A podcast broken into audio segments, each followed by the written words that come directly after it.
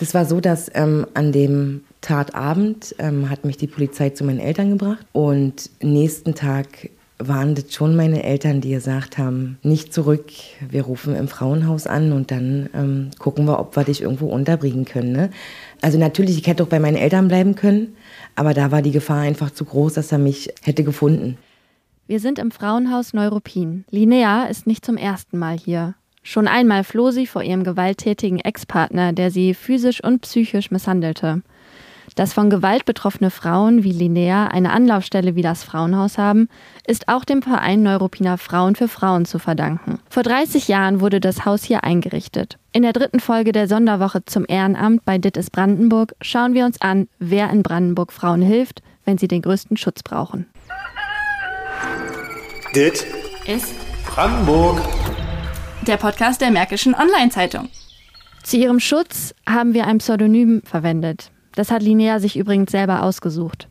Wir, das bin ich, Jackie Westermann und meine Kollegin Katharina Schmidt. Hallo, auch ich begrüße euch zu dieser Folge, die eine eher düstere Seite unserer Gesellschaft streift. Jackie, du hast die näher im Frauenhaus Neuruppin getroffen und wenn ich ihre Stimme höre, klingt sie ziemlich bewegt. Was hat sie denn für einen Eindruck auf dich gemacht? Also erstmal noch ganz kurz, bevor ich deine Frage beantworte, Kathi. Das Frauenhaus Neuruppin ist übrigens der einzige Ort im Landkreis Ostprignitz-Ruppin, der diese Zuflucht ermöglicht. Aber dazu kommen wir später nochmal. Nun zu deiner Frage und zu Linnea. Also ich war erstmal sehr ergriffen, dass sie so bereitwillig ihre Geschichte erzählt hat und auch sehr detailliert und ähm, sie hat auch natürlich erzählt, wie das alles abgelaufen ist und äh, hat sehr offen darüber gesprochen, dass sie ja schon zum wiederholten Male ins Frauenhaus geflohen ist. Ähm, genau, sie war zwischendurch hat man, was du gesagt hast, ihre Stimme war relativ bewegt, aber gleichzeitig hat sie auch einen sehr gefassten Eindruck gemacht. Also man hat gemerkt, dass sie sehr viel über diese Situation nachgedacht hat und äh, auch an sich arbeitet. Und das hat sie auch immer wieder erzählt, dass sie mit anderen auch darüber spricht und dass sie jetzt auch eingesehen hat, dass sie nicht wieder zu ihm zurücklaufen sollte. Es wurde dann ein bisschen emotionaler, als sie vor allem darüber erzählt hat, wie es ist, äh, mit so vielen Kindern von den anderen Frauen im Haus zu sein, weil sie selber auch eine Tochter hat, die aber nicht bei ihr lebt. Und äh, da hat man schon gemerkt, dass, dass sie das sehr mitgenommen hat. Ja, das kann ich mir gut vorstellen. Und auch gerade in so einer Transit- Situation, in der sie sich ja gerade befindet. An dieser Stelle noch einmal vielen Dank an Linnea, wenn sie das hören sollte, dass sie ihre Erfahrungen mit uns und eben auch unseren Zuhörern teilt. Ähm, Jackie, hat sich denn Ihre Befürchtung von den Feldbetten, die sie ja eingangs hatte, bestätigt? Nein, ganz im Gegenteil.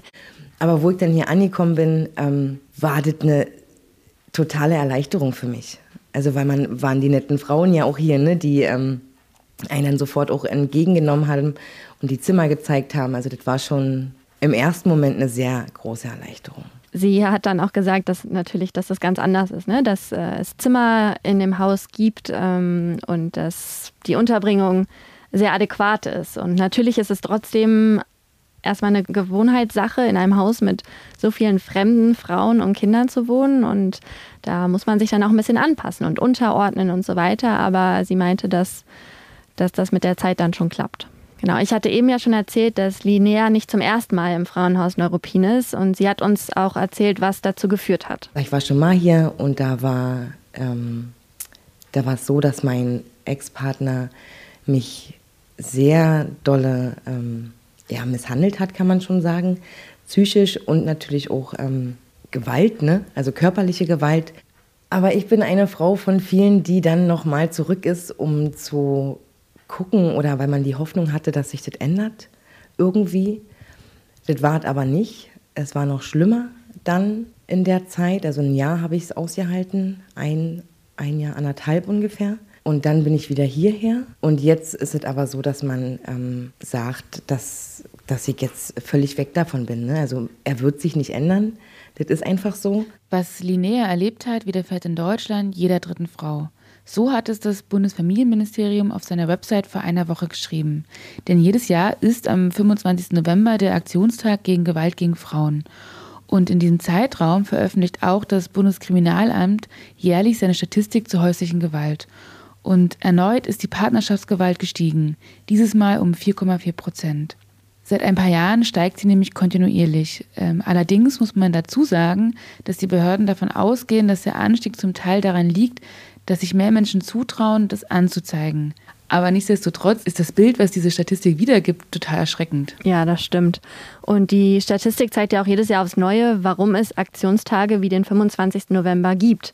Darüber hinaus ist es aber auch wichtig, dass man eben nicht nur an diesem Aktionstag darüber spricht, sondern eigentlich jederzeit. Vielleicht noch ein paar Zahlen zu der Statistik. 80,5 Prozent der Opfer sind weiblich. Und was mich vor allem schockiert hat, ist die Lage in Brandenburg, hier bei uns. Denn die häusliche Gewalt ist um 19,5 Prozent, also wirklich fast 20 Prozent gestiegen. Und das übersteigt den Bundesdurchschnitt um mehr als das Vierfache. Ja, und als ich die Zahlen gesehen habe, habe ich erst so bei der Polizei Brandenburg angerufen, weil ich überlegt hatte, ob das vielleicht auch einfach an unterschiedlichen statistischen Verfahren liegt. Also dass die, dass die Fälle anders gezählt werden ähm, und dadurch anders berechnet werden. Aber der Polizeisprecher von der Polizei Brandenburg bestätigte mir am Telefon, die Zahlen seien so zu nehmen, wie sie sind. Und er schob dann auch noch nach, dass er und seine Kollegen selbst ziemlich erschrocken darüber sind. Ja, und ähm, klar, wir haben jetzt auch Pandemie und die Zahlen zeigen auch, dass im ersten Jahr der Corona-Pandemie ähm, die Zahlen eben so sprunghaft nach oben gestiegen sind. Und die Menschen waren eben durch den Lockdown mehr zu Hause und viele Opfer ihren Tätern auch mehr ausgeliefert. Als ich in Europin war, habe ich nicht nur mit Linnea gesprochen, sondern auch mit Michaela Rönnefahrt. Sie ist Diplom-Sozialarbeiterin und gehört zu dem Team im Frauenhaus, was die Frauen wie Linnea dort betreut. Und sie arbeitet schon seit fast 22 Jahren dort und kritisiert, dass dieses gesellschaftliche Problem noch immer nicht bei allen angekommen ist. Dass manche Menschen sich das im Fernsehen angucken und ganz viel Abstand hier haben, weil die haben die Möglichkeit, den, die Glotze auszustellen. Ja? Die drücken, wenn es ihnen zu viel ist, oder die klappen das Buch zu. Und das ist eigentlich eine Lebensrealität von wahnsinnig vielen Frauen ist. Mhm. Jede dritte Frau ist einmal in ihrem Leben von mindestens einer Form von häuslicher Gewalt betroffen. Also und dieser Satz, der gefährlichste Ort für Frauen ist das eigene Zuhause, das ist eigentlich schon echt bitter. Aber nochmal kurz auf die Corona-Pandemie zurück und die Zahlen. In Neuruppin war das ein bisschen anders, hat Michaela Rönnefahrt mir erzählt. Naja, ich würde eher sagen, das waren, waren andere Fälle. Und als, es, als die Polizeistatistiken schon hochgingen, da haben wir das in der ambulanten und nachgehenden Beratung noch nicht so deutlich gemerkt, wie schon offizielle Sachen dann eher waren in der bundesweiten Statistik. Hier in der Polizeidirektion Nord, kann ich mich erinnern, gab es auch einen Artikel, da ist es auch nicht so signifikant gestiegen. Also es war zwar eine Ansteckung zu sehen, aber nicht so signifikant im Gegensatz zu den äh, Zahlen im Vorjahr. Aber in der ambulanten Beratung, nach einer Weile, wir nennen es immer nach, wie eine Besinnungszeit, wo plötzlich andere Frauen, die sonst nicht unbedingt in unserer Beratung wären, den Weg zu uns Gott sei Dank gefunden haben ähm, weil ja einfach auch eine neue Lebenssituation dann da war. Ne? Also man hatte keine waldfreien Zeiten oder in der sonst, sage ich mal, vielleicht eher ausgeglichen war äh, ähm, durch Zeiten in der Montage oder halt überhaupt den Kontakt zu Kolleginnen und Kollegen und die dann plötzlich zu Hause waren, eine Situation, so viel Lebenszeit haben die vielleicht vorher nicht miteinander verbracht. Da kommen ganz andere Themen auf den Tisch, man kann sich schlecht aus dem Weg gehen. Zusätzlich kommt vielleicht noch Homeschooling dazu, womit auch viele an ihre Grenzen geraten sind. Ähm, ich denke, es gab da schon einfach nochmal eine andere Ballung ähm, und einen fehlenden Ausgleich auch zu vielen anderen Lebenssituationen. Ne? Wenn man vorher gesagt hat, okay, ich, ich treffe mich jetzt mit meinen Freunden, ähm, da habe ich auch noch jemanden, mit dem ich sprechen kann. Zudem kam die Erschwernis, dass man eben nicht irgendwo nochmal sich aussprechen konnte, sondern hat tatsächlich dann in seiner Wohnsituation verbleiben musste. Und ein Partner, der vielleicht sonst eben sein, sein Gewaltpotenzial hat, war vielleicht schon vorhanden, aber das wurde noch potenziert, weil es keinen Ausgleich gab. Und ich glaube, das mussten ganz viele Frauen auch dann erkennen, okay, die andere Seite gibt es doch und die ist gar nicht ohne. Ja, und wo man einfach gucken muss, wie gehe ich jetzt damit um. Man muss aber dazu sagen, auch wenn sich im Frauenhaus Neuruppin die Zahlen der Brandenburger Polizeistatistik so nicht wiederfinden, heißt das natürlich nicht, dass die Sozialarbeiterinnen dort wenig zu tun hatten oder haben. Äh, ganz im Gegenteil, 2021 konnte der Verein zum Beispiel noch nicht mal jede Person aufnehmen, die Hilfe dort gesucht hat. Also auch dazu muss man sagen, wir haben schon in diesem Jahr 27 Frauen und mit 41 Kindern weitervermitteln müssen, weil unser Haus eben nicht genug Platz hätte. hatte zu diesem Zeitpunkt. In den Vorjahren war das ähnlich. Also da gab es auch immer viele Weitervermittlungen. Und ähm, auch laut Istanbul-Konvention, die ja einen Schlüssel von einem Familienzimmer je 10.000 Einwohnerinnen vorsieht, ähm, da sind wir in Brandenburg noch weit drunter. Also uns fehlen auch noch fünf Räume, um, sage ich mal, äh, die Platzzahl, die laut Istanbul-Konvention vorzuhalten wäre, anbieten zu können. Also Michaela Rönnefahrt spricht hier von der Istanbuler Konvention und dabei handelt es sich um eine Übereinkunft vom Europarat, nachdem Gewalt gegen Frauen und Mädchen verhütet und bekämpft werden soll. Und sie ist nach dieser türkischen Stadt benannt, weil sie dort 2011 von der EU anerkannt wurde. In Deutschland ist die Istanbuler Konvention allerdings erst seit Februar 2018 in Kraft getreten. Und damit hat sich der Bund also verpflichtet, Frauen und Mädchen vor allen Formen der Gewalt zu schützen. Und eben nach jener Istanbuler Konvention sollte es pro 10.000 Einwohner einen Platz im Frauenhaus geben. Davon spricht also Michael Rönnefahrt, wenn sie sagt, dass wir in Brandenburg weiter runter liegen. Und zwar gibt es momentan 127 Zimmer in 22 Frauenhäuser.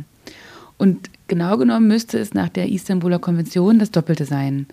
Ähm, das geht aus einem Gutachten hervor, das 2021 zur Umsetzung der Istanbuler Konvention in Brandenburg erschienen ist. Ja, was das Gutachten auch noch sagt, ist eben, dass zum Beispiel Ostprignitz-Ruppin neben der Uckermark, Potsdam-Mittelmark dem Landkreis Dahme-Spreewald und der Prignitz unterversorgt ist. Und es heißt auch in dem Gutachten, dass gerade der Norden Brandenburgs gleichzeitig hohe Fallzahlen in der Partnerschaftsgewalt hat. Also eigentlich viel mehr Unterbringungsmöglichkeiten bräuchte für betroffene Personen. Hinzu kommt natürlich auch, dass Brandenburg ein sehr weitläufiges Land ist und dass Frauen mitunter 40 Kilometer zurücklegen müssen, um zum nächsten Frauenhaus zu kommen. Aber diese Unterversorgung, das geht auch aus dem Gutachten hervor, kann daran liegen, dass die ähm, Finanzierung für Frauenhäuser eben neben dem Land und den Trägern auch von den Kommunen kommt. Und diese sind ja nicht immer üppig mit Geld ausgestattet. Mehr über diese Finanzierungsproblematik von Frauenhäusern haben Jackie und ich in einem Artikel zusammengefasst. Ähm, den verlinken wir euch in den Show Notes. Das Gute ist, trotz dieser, sagen wir mal, um es nett zu formulieren, ausbaufähigen Lage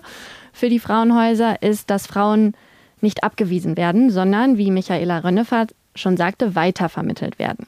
Ich habe die Sozialarbeiterin auch gefragt, wie Frauen denn den Weg zum Verein finden. Also das kommt natürlich immer auf den Einzelfall drauf an, was braucht die Frau, in welcher Situation ist sie gerade.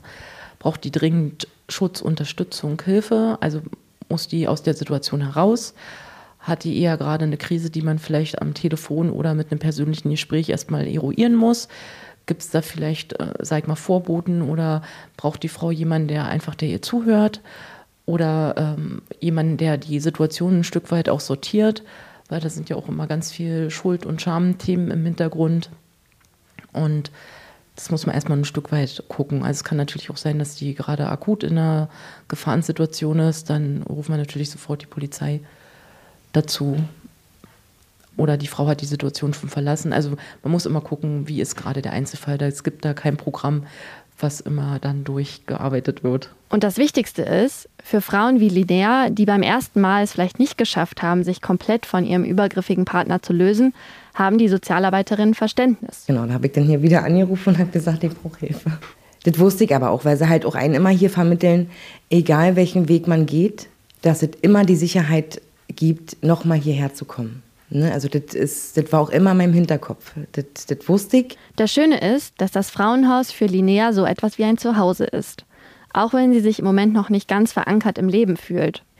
Ja, momentan ist es so, dass ich ähm, zurzeit irgendwie so ein bisschen ähm, lost bin. Also, also ich nenne es einfach so. Äh, ich stehe eigentlich früh auf, mache so mein, mein, mein Frühstück, dann mache ich Mittag ne? und dann dann bin ich einfach nur da. Also natürlich, ich muss auch zur Suchttherapie, aber das sind eigentlich jeden Tag so, ne? Aber sonst ähm, kümmere ich mich halt auch viel mit um die Kinder.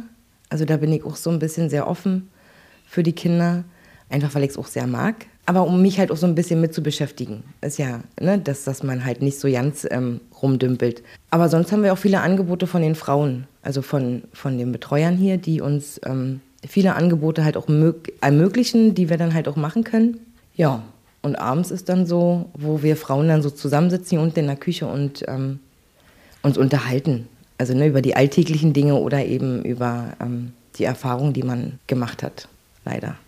wir sprechen schon sehr offen. Also die Frauen, die, ähm, die das auch wollen, ne? also mit denen man sich unterhalten möchte oder die halt auch so preisgeben wollen, mit denen tauscht man sich schon aus, ne? welche Strategien sie so entwickeln, um leichter darüber hinwegzukommen. Also leicht ist es ja nie, also definitiv nie, aber man tauscht sich schon aus, ja. Also das ist schon so, dass man sagt, ähm, man redet halt auch sehr offen darüber. Ne? Also müssen wir ja auch. Weil ich denke einfach, wenn man das ähm, nur für sich behält, ist es halt schon schwierig, mit der ganzen Situation auch klarzukommen. Ne? Und was mich auch sehr gefreut hat zu hören, Linnea fühlt sich sehr sicher im Frauenhaus Neuruppin. Also ich fühle mich hier sehr sicher, definitiv. Also das ist, ähm, also eigentlich fühle ich mich aber auch nur sicher, weil ich äh, ganz genau weiß, dass er nicht weiß, wo ich bin. Von Anfang an ja schon nicht. Und äh, da war ich auch immer sehr, sehr rigoros in der Sache, dass ich nie sage, wo ich bin. Ähm, auch jetzt, wo ich nochmal zurückgelaufen bin zu ihm, dass er nie wusste, wo ich war. Von daher war mir das, also ist mir das immer noch sehr wichtig, dass er das nicht weiß, weil ich einfach weiß, wenn er das weiß, ne, dann, dass ich dann halt auch weiterziehen muss. Und das ist, ähm, das möchte ich nicht. Weil ich fühle mich hier mit allen sehr, sehr wohl. Was Linnea an dieser Stelle ja auch erzählt, sie ist noch einmal zu ihrem gewalttätigen Ex-Partner zurückgekehrt, aber sie hat ihm da schon nicht verraten, wo sie sich vorher aufgehalten hat. Also es gab da in ihr eine kleine Stimme, die auf sie aufgepasst hat und irgendwie rührt es mich, dass sie es geschafft hat, auf diese Stimme eben auch vollständig zu hören. Jetzt weiß ich nicht, wie es Linnea konkret ging, aber ich weiß, dass Frauen in ähnlichen Situationen wie Linnea sich oft Vorwürfe anhören müssen. Also warum sie überhaupt zurückgehen. Und ich denke aber, man sollte anerkennen, dass Abhängigkeitsdynamiken in Beziehungen sehr komplex sind und ich finde Urteile von außen darüber auch sehr fehl am Platz. Vor allem sollte man vielleicht auch nicht die Frau verurteilen, sondern den Täter ähm, für das, was er macht. Zumal, dass Frauen es schaffen, sich von ihrem gewalttätigen Partner zu lösen und Unterschlupf zu finden, ist halt nur eine Seite der Medaille. Denn die andere ist, dass es, wie gesagt, überhaupt dazu kommt, dass sie dem ausgesetzt sind. Und die Prävention, also die Verhütung von Gewalt gegen Frauen, ist eine der zentralen Aufgaben der Istanbuler Konvention. Und warum die Prävention auch wirklich so wichtig ist, erfährt Michaela Rönnefahrt, sage ich mal, nicht täglich, aber sie sieht eine Entwicklung und kann hier auf ihre langjährige Berufserfahrung zurückgreifen. Also eine Sache, die ich auf jeden Fall feststelle, auch ein wichtiger Punkt in der Istanbul-Konvention, mehr im Präventionsbereich zu machen, weil ich bin ja schon fast eine Generation hier, wenn man es so sagen kann, also fast 22 Jahre, ähm, dass wir tatsächlich auf Opfer- und Täterseite ähm, mit Kindern von eins zu tun haben dass also das sich bestätigt, was in der Schrottle-Studie von 2004 als höchster Risikofaktor Opfer und Täter im Bereich häuslicher Gewalt zu werden, Gewalterfahrungen im Kindes- und Jugendalter sind und nicht etwa finanzielle Schwierigkeiten oder Alkoholismus. Kindern, die jetzt, also die früher Kinder waren, als ich hier angefangen habe, die kenne ich also praktisch von klein auf, die kommen jetzt als Klientin zu uns. Oder aber auch eben Täter, also Jungen, die auch hier mal im Haus waren, sind jetzt auf der anderen Seite. Und das Gutachten, von dem wir vorhin schon gesprochen haben, weist zudem auf ein weiteres Problem hin, also warum Frauen überhaupt Schwierigkeiten haben, sich zu trennen. Denn äußert eine Frau die Absicht, sich zu trennen oder befindet sich bereits in der Trennung von ihrem gewalttätigen Partner, kommt sie in die sogenannte Hochrisikophase. Das heißt, in dieser Zeit ist das Risiko besonders hoch, dass sie Opfer von Gewalt, schwerer Gewalt oder sogar tödlicher Gewalt wird. Und da kommen auch wir Medien ins Spiel, die über solche Morde oft berichten, aber viel Schaden damit anrichten können. Genau, Kathi, du sagst es ja, dass es sich dabei um Mord handelt. Und ganz oft liest man in Medienoutlets eben nicht dieses Wort, sondern stattdessen Eifersuchtstragödie oder Beziehungstat oder noch schlimmer Familiendrama. Und somit haben die Medien auch einen Anteil daran, dass Gewalt an Frauen verharmlost wurde und wird. Denn diese Begriffe sind halt nicht nur Floskeln, sondern sie verbergen etwas ganz Entscheidendes und lassen eben etwas ganz Entscheidendes weg, wenn man es nicht nach dem benennt, was es ist. Und was genau das ist, habe ich mir von Britta Hefemeyer erklären lassen. Sie ist im Vorstand des Vereins Gender Equality Media. Und Wer das ist, hört ihr am besten von ihr selbst. Nur zur Info, wir haben über Zoom gesprochen, weil wir befinden uns ja gerade mitten in der vierten Corona-Welle. Also wir bei Gender Equality Media schauen uns die Berichterstattung an und konzentrieren uns vor allem auf sexistische Berichterstattung und vor allem Gewaltverharmlosung. Und wir schauen ähm, mit unserem Medienscreening, mit einer Schlagwortsuche, aber auch mit äh, der Erfahrung, die wir haben, wie über Gewalt gegenüber Frauen berichtet wird. dann geht es auch um Vergewaltigung, um Frauenmorde, Feminizide, und äh, aber auch so Gewalt. Wir haben vor allem letztes Jahr gesehen, dass sich das durch Corona total gesteigert hat und es wurde mehr darüber berichtet. Es wurde aber auch sehr viel falsch darüber berichtet, denn wenn darüber berichtet wird, dann passiert das zu 93 Prozent gewaltverharmlosend. Und da reden wir über Begriffe wie Familiendrama, ähm, Sexkrimi, Sextat, wenn eigentlich eine Vergewaltigung gemeint ist. Und ähm, genau diese Begriffe registrieren wir. Wir haben eine Deutschlandkarte und schauen halt so, wie oder haben so ein Gesamtbild, wie über Gewalt gegen Frauen und Feminizide berichtet wird. Und viele Medien ähm, berichten drüber, wenn es so ein Skandal ist, aber es wird nicht strukturell darüber berichtet. Und dieses Problem, dass es ein strukturelles Problem ist, sage ich mal, findet nicht statt oder findet sehr wenig statt. Manche Medien machen das, aber das sind Ausnahmen. Also wenn sich eine Frau trennt, ist das nie ein Familiendrama, denn da wird ja sozusagen die, die Sicht des Täters total eingenommen. Und dass es eine Straftat ist, wird total runtergespielt, beziehungsweise findet sprachlich und aber auch von der Berichterstattung gar nicht statt. Wie die Medien momentan berichten, geschieht das zu großen Teilen aus Sicht des Täters. Und ähm, männliche Besitzansprüche sind es, die irgendwie ge zu Gewalt gegenüber Frauen führen. Genau diese Begriffe wie Beziehungstat, Familiendrama verharmlosen die Tötungsdelikte.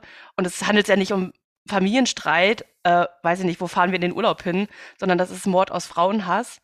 Und ähm, die Gewalt von Männern ist ein gesamtgesellschaftliches Problem. Und ich glaube, wenn die Medien Begriffe wie Feminizid und Femizid oder auch Frauenmord nutzen, wäre ähm, dieses ganze System dahinter sichtbar und dass es einfach ein riesengroßes Problem ist. Es ist ein strukturelles Problem und es ist kein trauriger Einzelfall und das ist auf jeden Fall eine Frage der Sprache. Und deswegen müssen wir diese Begriffe nutzen. Einige haben vielleicht schon von dem Begriff Femizid gehört und Britta Hefemeyer hat ja auch durchklingen lassen, dass es noch ein anderes Wort gibt, nämlich den Feminizid. Und zu dem Unterschied habe ich sie auch noch einmal befragt. Es gibt zwei Begriffe dafür, für die ähm, geschlechterspezifische Tötung von Frauen, Femizid und Feminizid. Und ein Femizid ist ähm, die Tötung von Frauen und Mädchen aufgrund ihres Geschlechts, also aufgrund von Frauenhass und weiteren. Und bei einem Femizid wird die Frau von einer nahestehenden männlichen Person getötet. Also es kann der Ex-Partner sein, der Partner, der Bruder oder der Vater.